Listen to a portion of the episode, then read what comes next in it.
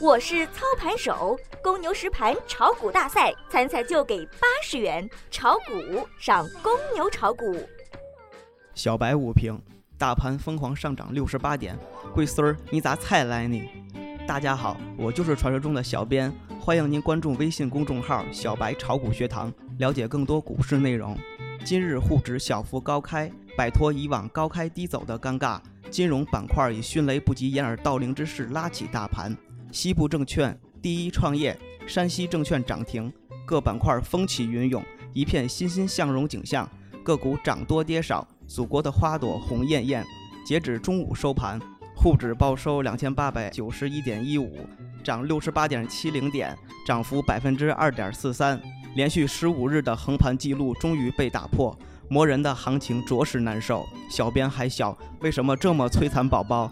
言归正传，正是因为多空双方缠绵的时间过长，使得空头精力不足，在空方能量衰竭时，多方便占据主导地位。现在可以确定，大盘走出了拉升的节奏，本周的强势格局已定。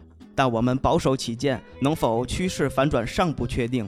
金融板块拉升，小编心里还是惴惴不安的，只怕是券商的独角戏。操作上，虽然现在出现了赚钱效应。但是也要严格控制仓位，调整好心态，做到攻守兼备，轻松应对牛魔王。小编打听到，稀土国储会议或于本周召开，市场预期在三批次共计五千五百吨稀土商储于三月启动后，国储也将跟进，收储量将在一万吨以上。随着国储预期升温，近期稀土贸易商对后市观望情绪浓厚，本周稀土价格较上周变化不大。从五月情况看，稀土主流品种价格上涨，中重稀土氧化锑等月涨幅超过百分之二十。相关上市公司包括北方稀土、广盛有色、厦门钨业、盛和资源等。本节目仅为个人学习研究用，不构成操作建议。小编提醒您，股市有风险，投资需谨慎。